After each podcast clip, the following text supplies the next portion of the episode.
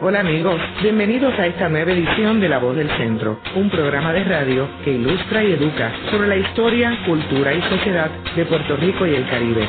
Este programa es una producción para WKQ Radio Reloj de Ángel Collado Schwartz, quien provoca la discusión del tema de hoy.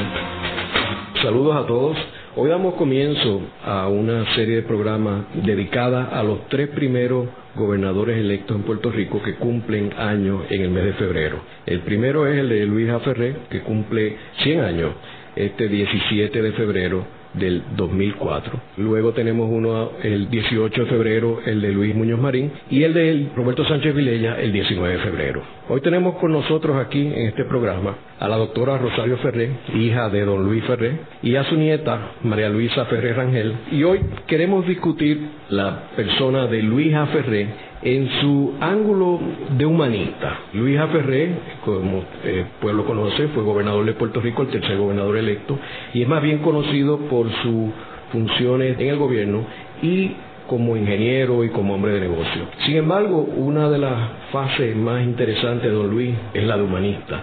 Y eso es lo que pretendemos este, comunicarle aquí al pueblo en este programa. Rosario, a mí me gustaría que nos hablara sobre los antecedentes de Luis Ferré como humanista, ¿qué fue lo que lo motivó a él a interesarse por las humanidades? Yo creo que él fue expuesto por su mamá, Mary Aguayo, a la música clásica, porque lo pusieron a, los seis años a coger clases de piano con un profesor excelente en Ponce que se llamaba don Aristides Xavier. Y esa experiencia lo marcó. Él se enamoró de la música clásica y tenía algo de prodigio porque cuando tenía diez años tocaba el soneto del Petrarca y una serie de composiciones dificilísimas que él ya podía dominar en el piano. ¿Y había otros miembros de la familia que eran músicos bueno, mi, a mi abuela, papá siempre decía que mi abuela había tratado de poner a todo el mundo a aprender un instrumento. Y entonces Carlos tocaba el violín, Herman también tocaba el violín, él tocaba el piano y Joe tocaba la flauta por casualidad. ¿Y él siguió estudiando eh, música eh, posteriormente?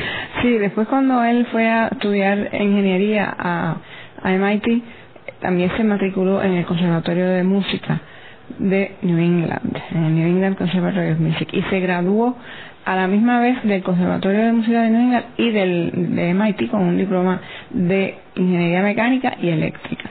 O sea, siempre tuvo papi algo de niño muy adelantado, como no, no genio, pero casi un poco de niño prodigio, porque se manejaba también en tantos campos que era admirable. Y entiendo que en ese tiempo en Boston fue que conoció a Jesús San Romano. Exacto, sí. Cuando estaba en, el, en el Conservatorio de Música de Inglaterra. Y luego siguió tocando piano hasta sus últimos días, ¿no? Hasta sí. Eh, tocó la Sinfonía número 2 de Beethoven, que la grabó, yo la tengo grabada en disco. Y eso fue su, como para él fue una cosa, él decía que eso había sido lo más grande que haya podido hacer, era haber tocado esa sinfonía con la, con la Orquesta Sinfónica de Puerto Rico. ¿Y cuáles eran sus compositores favoritos? Bueno, Beethoven, él siempre tuvo una locura por Beethoven y, y también le gustaba mucho la ópera y me acuerdo que ese era un gusto que a la familia no le gustaba, no compartía tanto porque cuando mi hermano y yo éramos pequeños, ¿no? Y estábamos todos en la casa de Ponce, él ponía la ópera a todo volumen, o sea que nadie podía hablar porque tenía bocinas por toda la terraza y entonces era una locura porque tratar de hablar con Rigoletto a todo volumen, pues volvía loco a cualquiera, pero teníamos que acostumbrarnos y tenía predilección en términos de las óperas. ¿Qué óperas le gustaba? Sí, le gustaba mucho la Traviata, era de sus preferidas. Y también este, ay, le encantaba la Bohème y Tosca. Una vez vimos a Tosca con María Caras en el, Metropolitan y eso fue una noche extraordinaria. Él era locura con Puccini. Y yo sé que el gusto de él en la ópera en realidad este, era bastante amplio, pues yo recuerdo habérmelo encontrado en Metropolitan en Hansel y Gretel ah, de Humperdinck, este, que no es una ópera muy conocida. Y él estaba, esto sería hace como 20 años, o sea que a él le gustaba todo tipo de ópera, yo creo. la alemana también. También, sí. Yo fui con él a escuchar este la, la ópera de Wagner, de las Valquirias y tengo que reconocer que me dormí. Pero él se quedó allí sentado hasta la una de la mañana, porque es una ópera larguísima. y se la disfrutó completo. Esa noche estábamos con otra gente, había un grupo de, teníamos un palco, entonces yo me pude echar para atrás y me quedé dormida. Y Chopin también tocaba, ¿verdad? Sí, él tocaba mucho. el romanticismo mucho. Tocaba mucho Chopin. Y Liszt, también el soneto del Petrarca de Liszt. Esa era la pista bien difícil que él tocó a los 10 años en un concierto en Ponce. Y eso siempre lo dice en el libro, habla sobre eso en el libro de las memorias. Y en términos de la literatura, Rosario. Yo creo que él tenía preferencia, curiosamente, por los poetas puertorriqueños. Y de hecho, él me regaló a mí el primer libro de literatura puertorriqueña que yo leí, que tenía como 10 o 12 años, fue El canto a Puerto Rico de José Gautier Benítez. Él me regaló ese libro, que lo tengo todavía dedicado por él. Y ese libro, pues, me diseñó a mí toda la literatura como la literatura puertorriqueña tenía una comunicación con el corazón que no tenía el resto de la literatura para, para nosotros. Luego de la pausa continuamos con La Voz del Centro por WKQ Radio Reloj.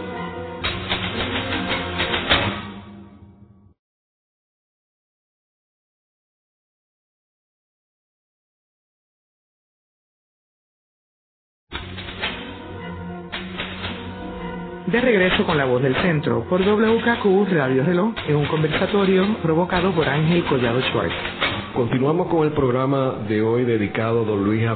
El humanista en su centenario, hoy con la doctora Rosario Ferré y la nieta de don Luis, María Luisa Ferré Rangel. Rosario, estábamos hablando sobre don Luis y su amor por la literatura. Me estabas contando de los autores puertorriqueños. Y en términos de los autores internacionales y clásicos, bueno, él tenía una biblioteca en la casa de Ponce, en donde estaban representados los clásicos más importantes. Por supuesto, todos eran en inglés. O sea, la primera literatura que yo leí, que fue Gautier Benítez, era en español, y los, autores puertorriqueños, varios otros, como Llorens Torres, etcétera, siempre poesía. Pero en inglés estaba todos los libros de la biblioteca. Por ejemplo, ahí estaba Jane Eyre, Wuthering Heights, esos dos libros yo me los leí cuando tenía como 10 años en, inglés.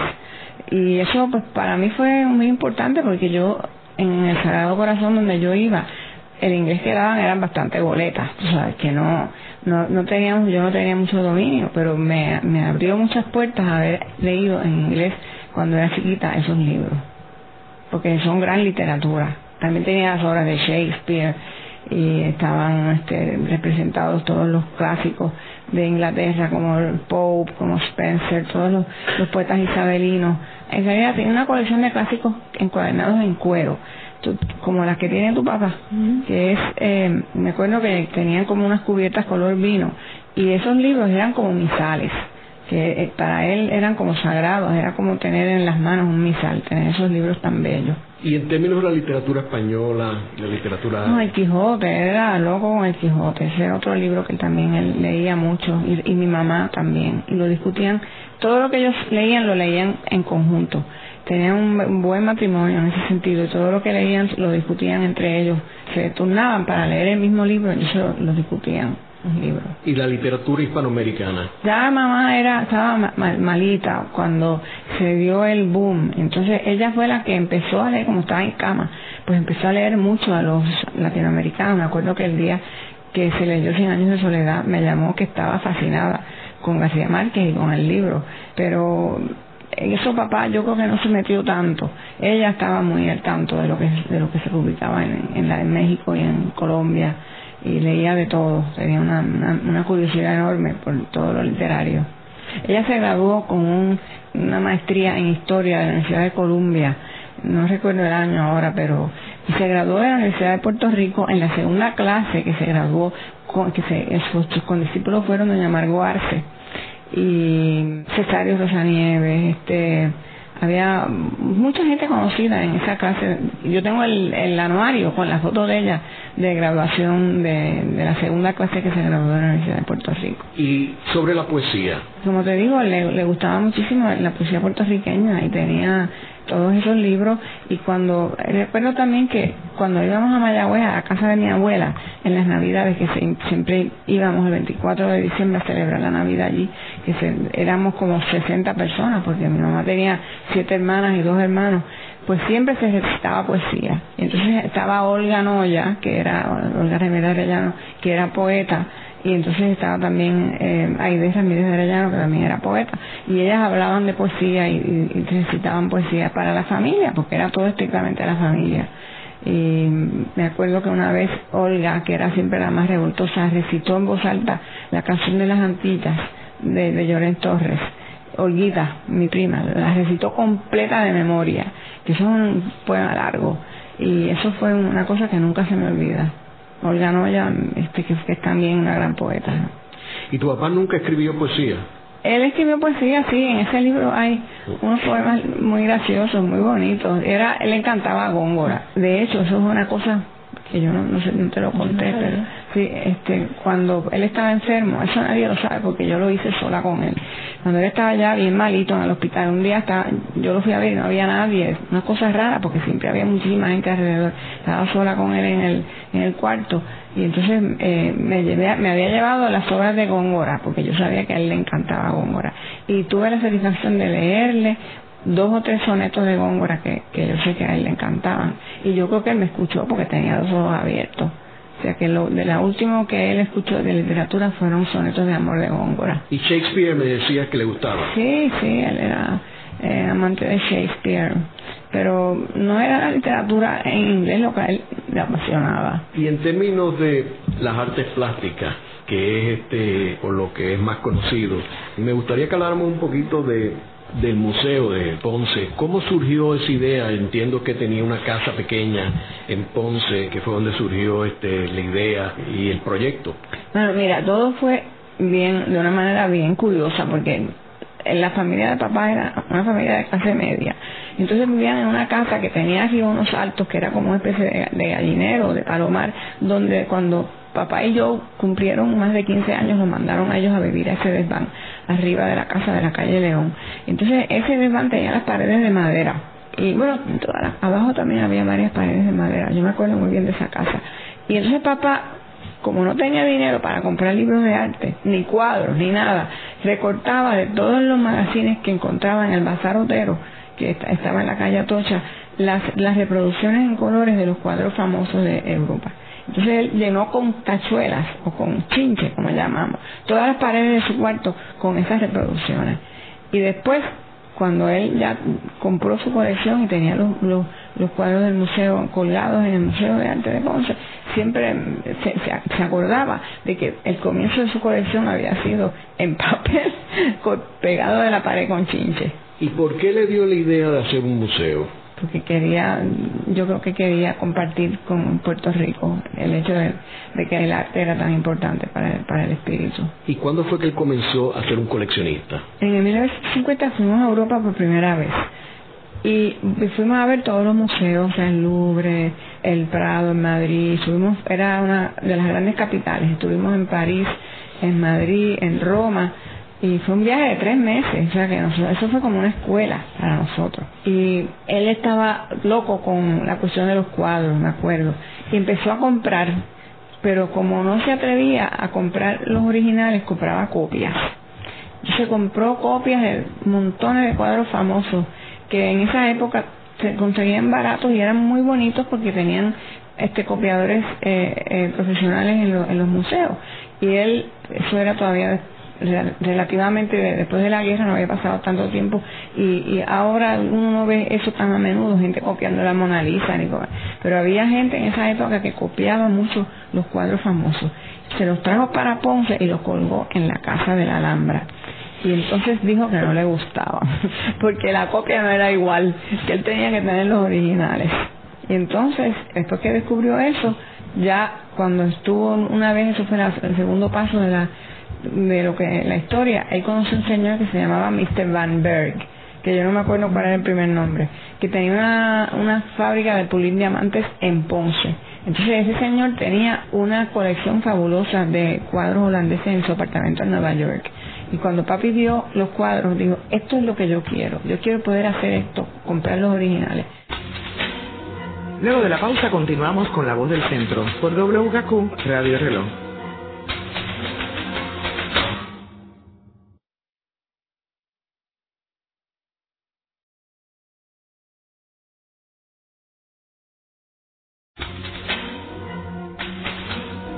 Están escuchando La Voz del Centro por WKQ Radio Reloj. Ahora puede accesar a toda hora y desde todo lugar la colección de programas pasados de La Voz del Centro mediante nuestra nueva página de internet www.vozdelcentro.org.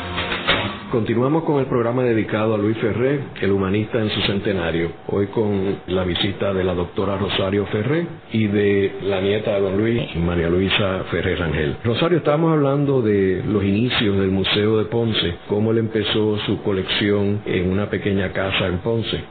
en la calle Cristina. Y entonces, ¿cómo evolucionó, cómo surgió la idea de crear ese museo que tenemos ahora? Bueno, después de un, número de años ya los cuadros no cabían en la, en la casa de la calle Cristina y él decidió que, había que hacer un edificio.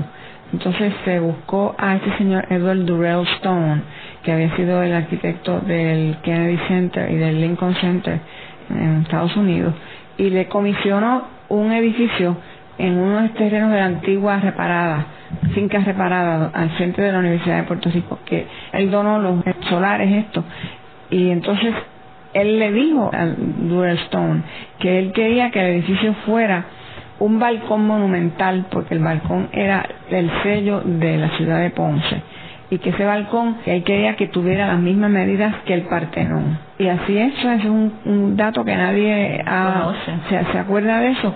O sea, si se mide de largo, el Museo de Arte de Ponce tiene el mismo largo y el mismo ancho que el Partenón. ¿Y entonces cuándo comienza el proyecto de ese edificio? En el 1965 se inauguró. Era Sánchez Vilella gobernador de Puerto Rico. Se inauguró en el 65, se empezaría a construir en el 63. No recuerdo cuándo empezó la construcción, pero sí recuerdo la inauguración. ¿Y cuáles eran los objetivos de ese museo? Pues llevarle al pueblo de Puerto Rico el beneficio de poder enriquecer su espíritu viendo estas cosas bellas, estos, estos cuadros, estas esculturas que la gente no tenía dinero para viajar a ver, ¿no? Porque no podían ir a Europa para verlos. Entonces él quería traerlos a Puerto Rico para que la gente los pudiera ver en Puerto Rico. Y en términos de las colecciones, o sea, ¿cuál es el, el énfasis en las colecciones? ¿Qué tipo de colecciones es la que tiene el museo? La colección más importante es la de arte barroco. De nuevo, le gustaba mucho Góngora y le gustaban mucho los, pintores barrocos. Mucho desnudo barroco que les fascinaban. También el, las pinturas prerrafaelitas, que fue la segunda colección más importante. O sea, hoy en día la colección más importante es pintura barroca, eh, sobre todo italiana. Y entonces, en segundo lugar, entonces la pintura prerrafaelita inglesa, que es del siglo XIX y estas dos colecciones nada más hacen del Museo de Arte de Ponce uno de los museos más importantes de toda América, norte y sur. es curioso que entonces le gustaba en el arte y en la poesía lo barroco, pero la música lo romántico. Exacto. María Luisa, ¿tú quieres hablar un poco también de la colección y, y, cómo está funcionando el museo ahora? Bueno, la colección sigue adelante, tenemos unas obras maravillosas, un catálogo que se llama Las 100 Obras que tú hiciste el prólogo y ahí se pueden ver las 100 obras más importantes. Estamos hablando, Rosario y María Luisa, sobre don Luis como coleccionista, antes hablamos de él en la literatura, su amor por la literatura, él como músico, y cómo ustedes creen que él armonizaba este gran sentimiento humanista con el rol de él como ingeniero, hombre de negocio, como político? ¿Cómo podía armonizar? Bueno, el título que tú le has dado al programa de humanista es precisamente lo que quiere decir eso. O sea, el humanista era una persona de ese nacimiento que tenía un interés muy educado en las artes y en las ciencias. Eso es lo que hacía este Leonardo da Vinci. Eh, todos los genios de la del, Renacimiento combinan ambas cosas. y él tenía esa habilidad. Yo creo que, como decía María Luisa hace un momento, sería bueno que ella hablara de la habilidad que él tenía para, para los negocios. El ser científico de él nutría el ser artístico y el ser artístico nutría el ser científico. O sea que era como un juego de, de las dos mitades que, que se nutrían una a la otra. Y se balanceaban. Y, y se balanceaban, exacto. ¿Y qué les comunicaba a ustedes, a los nietos, María Luisa, de esta visión humanista y esto que menciona Rosario? Yo creo que él siempre nos comunicó que la parte humana, el cultivar el espíritu, el contribuir a, a fomentar las artes, la música, la cultura, era lo verdaderamente importante y enriquecernos nosotros. La parte de negocios y la parte política no era tan importante a pesar de que pudiera parecer distinto quien lo ve de afuera, nosotros lo que recibimos de él fue el gran amor a las artes, eh, a la literatura, a la música, porque cuando estábamos con él de eso era lo que hablábamos. Nosotros desde chiquito, a los seis años también, pues fuimos expuestos en Fortaleza, pues él todos los domingos conciertos de piano. Llegaba a la casa por las después que se murió mi abuela, que él iba mucho a vernos a nosotros, sabíamos que había llegado porque la casa siempre tenía una puerta abierta porque él se sentaba al piano y empezaba a tocar piano y entonces veníamos todos. Así que en realidad esa es la memoria, que el recuerdo que nosotros tenemos de él, más que el político o el hombre de negocio. ¿Y el museo?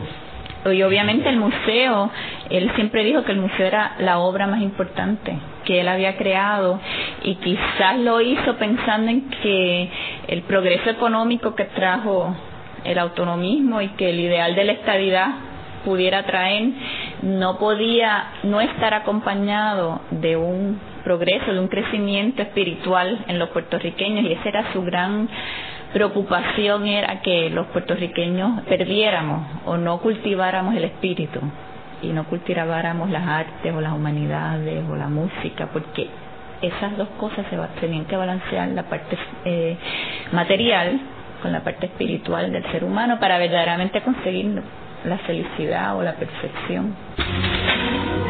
En breve continuaremos con la voz del centro por WKQ Radio Reloj.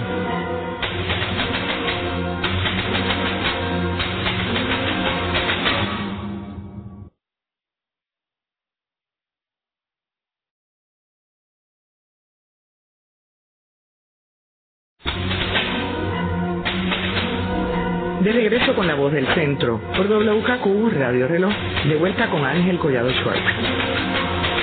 Continuamos con el programa dedicado a Luis Ferré, el humanista de su centenario. Hoy con la doctora Rosario Ferré, hija de don Luis, y María Luisa Ferré Rangel, nieta de don Luis. Y en términos de la naturaleza, porque yo, viendo en el libro que, que publicó Rosario, hay uno de los poemas aquí dedicados al mar. Y él este, yo sé que pasaba tiempo también en la casa de Arjunta. ¿Cómo él se sentía con la naturaleza y la conservación del, de la naturaleza? Le gustaba mucho estar en el campo y, sabía muchos los nombres de las flores y creó el departamento de recursos naturales ah, te creó bajo su administración y, toda la protección de las playas. El fideicomiso de, conservación, de conservación lo creó él.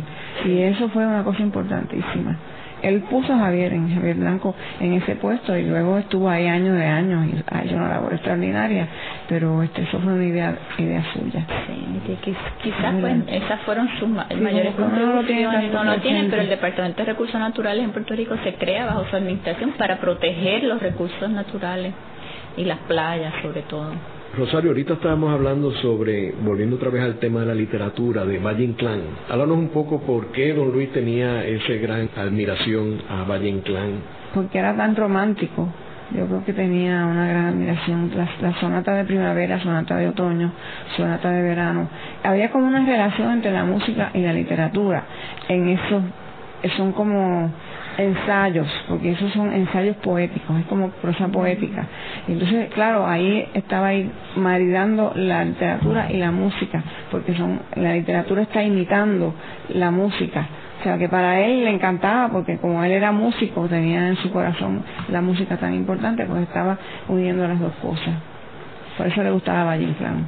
Y también mencionaron ahorita al Quijote, de la gran admiración que tenía el personaje de Don Quijote. Sí, sí, tenía este... ¿Y por qué tú crees eso? Bueno, porque yo creo que él era... Él se creía Quijote. Él se veía a sí mismo como, Como Don Quijote. como Don Quijote. Y eh, nada que fuera un problema, que toda la gente alrededor de él pudiera pensar que era un problema, él siempre lo transformaba en otra cosa y lo veía Era distinto. el eterno optimista. optimista entonces Nunca todo jamás. por eso nunca se dio por, No. por, por derrotado Nunca. siempre todo le encontraba una cosa una nota positiva Y la perseverancia, Hay porque una- hay que ver... la él- persistencia. Él, corrió para gobernador varias Muchas veces. veces, Y no fue hasta el 68 que ganó, porque se quedó ahí, ahí. hay una anécdota que también que no sé si, si la gente conoce pero él se leyó el, el- la novela de García Márquez Amor en los tiempos del cólera que le fascinó y entonces se identificó con uno de los personajes que se le perdió un guacamayo Ay, sí, y lo volvió a conseguir poniéndole unas semillitas y estuvo varios días en la novela esta, este personaje tratando de conseguir su guacamayo pues a él le pasó lo mismo y su guacamayo se le perdió escapó, se se le, escapó. se le escapó y querían mandar a buscar a, a una gente para que lo, lo rescatara él dijo no yo voy a hacer con el personaje de la novela y se sentó por tres días debajo del palo donde estaba el guacamayo ahí en San Patricio con unas semillitas que él se ponía aquí. Hasta que el guacamayo el tercer día bajó se puso aquí y el guacamayo Y eso era su gran historia que él había sido como el personaje de García Márquez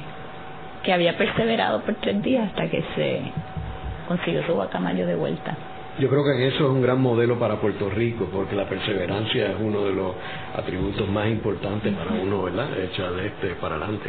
Me gustaría también que entráramos en la parte de Luisa Ferré como ser humano con un interés genuino por su compueblano, el ser humano. ¿Quieres añadir ahí algo, eh, Rosario? estuvimos siempre muy pendientes de la labor social porque él era una persona que vivía consciente de, de la responsabilidad que tenía el ser humano con los menos afortunados, con la- los necesitados. Eso él lo heredó de su, de su mamá, María Aguayo, que era una persona que hacía mucha caridad. Y creo que el, al balcón de la casa de ellos en la calle León le decían el balcón de la caridad, por la cantidad de gente que iban allí a pedir ayuda y que, él, que ella siempre los ayudaba. Y entonces la relación con la tía Isolina, con mi tía, pues siempre fue muy unida. Yo creo que en parte por eso, porque ellos compartían ese interés de hacer el bien eh, social. Pero él, por ejemplo, no creía en hacer el bien a través de las instituciones, sino más bien personalmente. Y yo estaba recordando aquí a, Ángel que en las Navidades siempre se daba, se celebraba el Día de Reyes eh, en la en el patio de la de la Puerto Rico Iron Works en la playa. Una ceremonia donde venían todos los empleados con los con sus hijitos. Entonces nosotros nos llevaban todos con mi, mi hermano con su pantalón blanco y yo con un traje de, orla- de orlandí que me picaba y que yo lo odiaba y tenía con lazos en la cabeza y teníamos que llegar allí a darle los regalos que se habían en- envuelto con lazos y, muy lindos decorados a los niños de la de los hijos de, los obreros. En la planta también sucedía lo mismo y mi hermano siguió con esta tradición y eso siempre se hizo en la planta de cemento Comentábamos ahorita de su viaje a África. Él fue en 1979 y me contó de todas las anécdotas de él con los seres humanos allí en, África, que es un mundo distinto al de Europa, ¿verdad? En Europa era la arte y sin embargo en África lo que hay son seres humanos. Y él eh, estaba tan entusiasmado con su experiencia en Muy África como la de Florencia. Eh, también otro detalle que no quería que se me olvidara, que es que el proyecto de las becas. Yo recuerdo eh, que tú lo mencionas en el libro, pero recuerdo que a mí me lo había mencionado hace muchos años Toño Martorell, que él había estudiado con una beca. Háblanos un poquito de por qué él crea este programa de becas. Bueno, él empezó, yo creo que esa iniciativa, cuando él me empezó a ayudar en la biblioteca de Ponce, porque en Ponce había una biblioteca que estaba al lado del Teatro La Perla, y todos esos libros, que muchos de esos libros, él se los donó a la biblioteca. Eso fue en el año de, no sé, 1935, hace muchísimos años.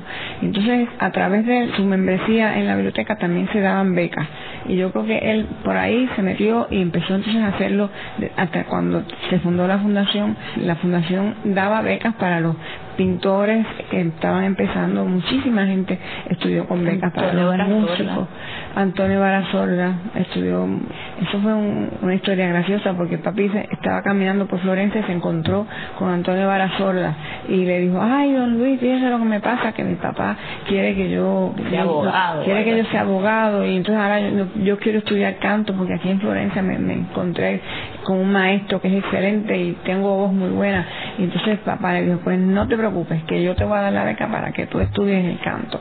Entonces cuando llegó acá llamó al padre de Antonio, que era muy amigo de, él, por cierto, y, le dieron la beca y él es un gran cantante. Y muchísima gente, Ariel López Oba, por ejemplo, estudió con una beca de papá. Bueno, ahora mismo no me vienen a la mente, pero hay muchísimos músicos y pintores que estudiaron con beca que, que él les dio. Y él estuvo también envuelto en la Universidad Margarita Castro, Margarita, Castro. Sí, también. En la Universidad Católica también estuvo envuelto, ¿verdad?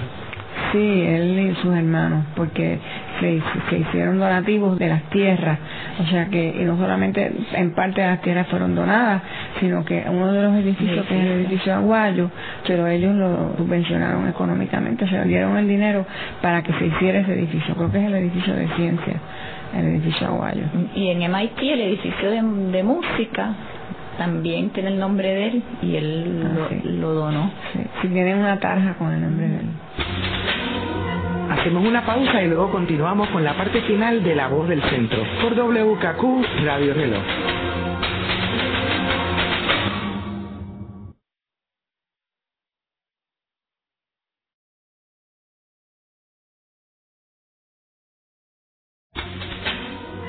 Están escuchando La Voz del Centro por WKQ Radio Reloj. Le invitamos a visitarnos a nuestra nueva página web donde encontrará la colección de los programas pasados y también por donde pueda hacernos llegar un mensaje con sus comentarios y sugerencias a este programa. Busque en la red www.vozdelcentro.org. De regreso a esta interesante discusión con Ángel Collado Schwartz. Continuamos con el programa de hoy dedicado a Luisa Ferré, el humanista en su centenario. Hoy con invitados a la doctora Rosario Ferré, hija de don Luis, y María Luisa Ferré Rangel, nieta de don Luis. Quiero mencionar que Rosario Ferré es la autora de un libro que se llama Memorias de Ponce, que es una autobiografía de Luisa Ferré, narrada por Rosario Ferrer. Y este libro contiene estas y muchas otras más anécdotas de Don Luis. Es un libro muy agradable leerlo este, y con muchos detalles bien interesantes. ¿Qué le está planificando para su centenario?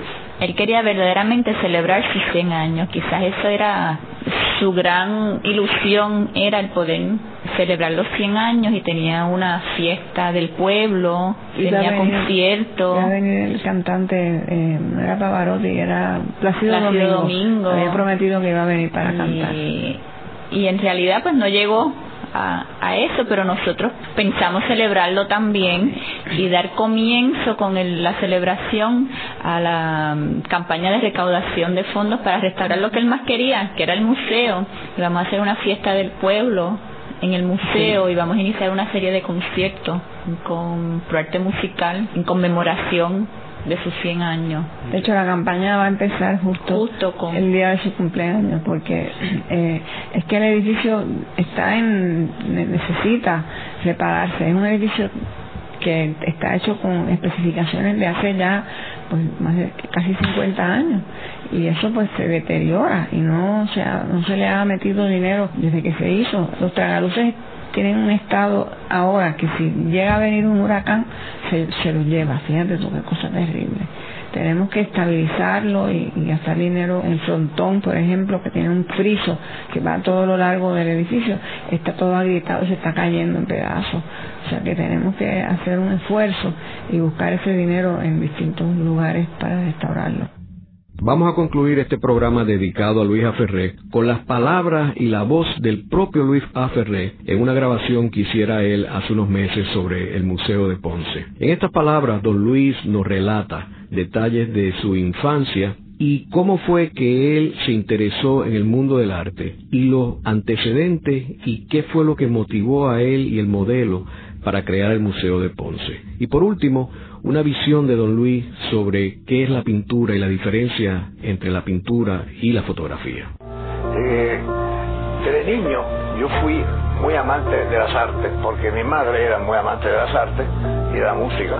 Y yo pues me, crié en un ambiente en donde siempre se admiró el, arte pictórico, así como el arte musical.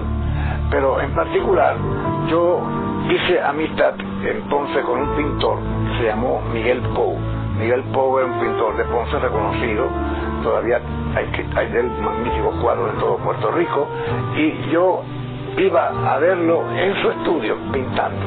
Me, encantaba mucho visitarlo porque era una persona muy amable que explicaba las cosas con un gran cariño a los niños. Yo tenía en esa edad, en esa época tendría 13, o 14 años cuando empecé a ir a visitar su estudio. Él, recibía una serie de, revistas muy hermosas de España que se llamaban La Esfera. Esta esfera era como el Time de hoy, el como el Life de hoy, que, reproducía muchas pinturas en colores por los grandes museos de Europa. Y para una persona como yo que nunca había visto grandes museos, pues me, estaba muy interesante ver estos cuadros. Él generalmente me regalaba alguna que otra de las revistas cuando ya estaban este, utilizadas por él y yo se me llevaba a casa y con ella pues me entretenía mirándola y hasta cierto punto me, me, me, hice un pequeño museo colgando en las paredes de mi habitación eh, algunas de estas, de fotografías. Eso fue el principio. Después me entusiasmé con la pintura y con el arte porque leí un libro magnífico que fue la, la biografía de Leonardo da Vinci. Yo tenía como 14 años cogí el libro de su biografía que se llamaba, que se llamaba por cierto, La resurrección de los dioses, era una obra de Demetrio Maniskovsky, un gran este, escritor ruso. Esa obra pues me entusiasmé con la pintura y con el arte todavía más, porque leí las maravillas, las maravillas que él produjo como pintor, como escultor y también toda su, su, experiencia tan, tan interesante de toda una vida de artista. Eso fue mi, el principio de mi de mi preparación para mirar las obras de arte con gran aprecio y con gran cariño y con gran amor. De ahí pues me fui a estudiar a Estados Unidos y allá entonces sí pude visitar inmediatamente que llegué, pues fui a visitar el Metropolitan Museum of Art, porque ya yo había oído él, hablar de él, y pude inmediatamente tener la bellísima esta experiencia de mirar en realidad los cuadros auténticos que yo he visto en esa fotografía. Y por supuesto el, cambio era notable porque una pintura cuando uno la mira eh, de frente a frente le habla. Que una fotografía no habla. Eh, la pintura por esa belleza la pintura que la pintura habla habla al sentimiento habla a la imaginación del que está observándola. Y así pues me, me encanté con la, con la idea del museo. Y caminando por el museo metropolitano, me dije, algún día debemos hacer un museo en Puerto Rico. El programa de hoy está dedicado a don Luis Aferré y este es el primero de una serie de tres programas dedicados a los tres primeros gobernadores electos de Puerto Rico. En este programa hemos discutido la figura de don Luis Aferré quien es más conocido por su gestión pública, pero que tiene una faceta extraordinaria, que es la de él como humanista. Aquellos que tuvimos la fortuna de conocerlo, sabemos que el verdadero amor de don Luis Ferré y su pasión en la vida eran las humanidades. Era un músico, era un amante del arte, era un hombre dedicado a exponer a Puerto Rico al arte internacional y es por eso que crea el Museo de Arte en Ponce. En la dirección técnica estuvo Ezequiel Cabañas. En la producción, Nidia Suárez. Les hablaron Ángel Collado Schwartz e Isabel Pizarro Maldonado. Les invitamos a sintonizarnos la próxima semana a la misma hora en La Voz del Centro por WKQ Radio Reloj.